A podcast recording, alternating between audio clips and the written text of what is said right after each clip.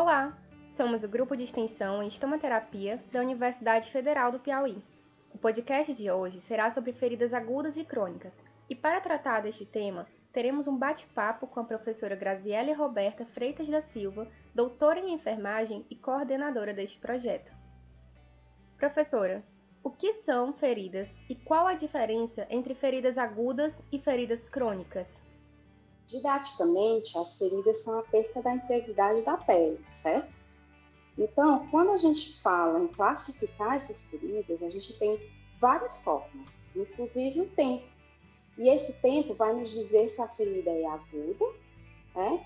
que no geral elas vão cicatrizar rapidamente e não apresentam outras complicações, e as feridas que são ditas crônicas, que levam um tempo maior que três meses para cicatrizar né, e podem ainda apresentar diversas complicações durante todo esse processo. Quais as principais causas de feridas? Então, as feridas podem surgir acidentalmente devido a um trauma e podem ser intencionais também. Como assim feridas intencionais? intencionais quando existe a intenção de fazê-las. Né? No caso, os procedimentos cirúrgicos, as famosas feridas operatórias, feridas cirúrgicas. Ou ainda devido à formação de uma úlcera, né? por conta da permanência do paciente em uma mesma posição, que é muito comum em pacientes acamados, pacientes graves, em unidade de terapia intensiva, por exemplo. Entendi. E qual a importância das doenças crônicas nesse contexto das feridas? Bom, os portadores de doenças crônicas são mais vulneráveis à cronificação dessas feridas, por conta das alterações que esses agravos podem ocasionar no organismo de cada pessoa. Né? O que se observa em muitos ambulatórios e na nossa vivência mesmo é que a maioria dos pacientes com feridas crônicas apresentam alguma comorbidade, sendo as mais comuns que nós encontramos na nossa prática a diabetes e a hipertensão. E no caso dos diabéticos, ainda tem a questão da neuropatia, que é uma complicação da doença. Isso faz com que o indivíduo que tem diabetes diminua a sensibilidade nos seus membros inferiores, em especial nos pés. Isso tudo vai facilitar o desenvolvimento de feridas. E tudo isso vai fazer com que as feridas se tornem, como a gente explicou anteriormente, crônicas, demorar a cicatrizar. Pacientes que têm diabetes e neuropatias geralmente têm a diminuição dessa sensibilidade, o que a gente chama comumente de pé diabético. Então, o paciente faz um machucado, não percebe porque tem essa diminuição e ocasionalmente é, causam essa ferida chamada pé diabético. Certo. E quais os fatores que vão interferir na cicatrização desta ferida? Então, existem muitos fatores que podem estar relacionados. Alguns dizem respeito às condições sociodemográficas, como sexo, a idade, o estado civil e até mesmo a religião do indivíduo pode estar interferindo.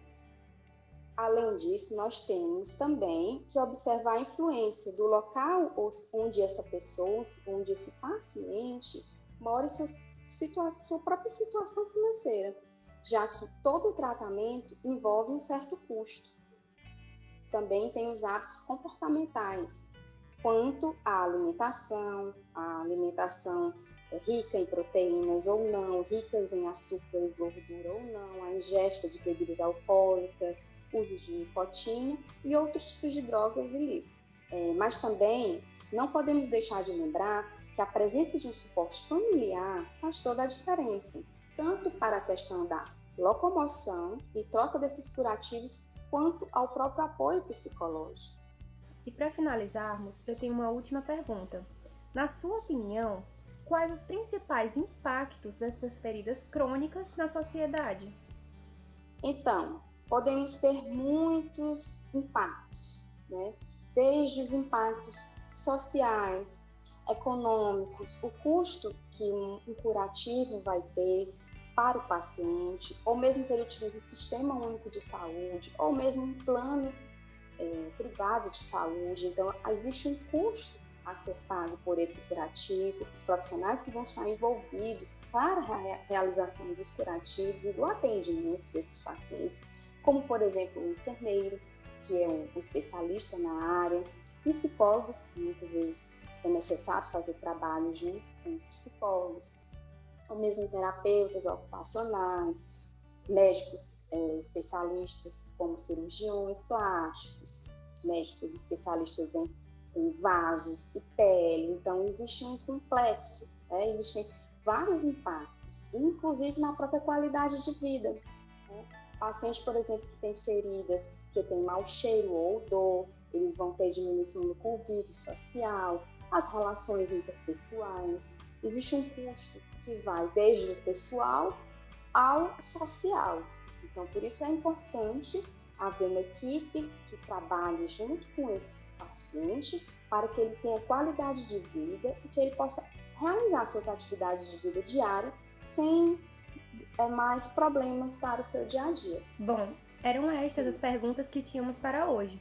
Caso tenham outras dúvidas, entre em contato conosco pelo Instagram ou pelo e-mail da extensão. Em nome do grupo, agradeço a sua participação, professora Graziele, e a todos os ouvintes. Até a próxima semana!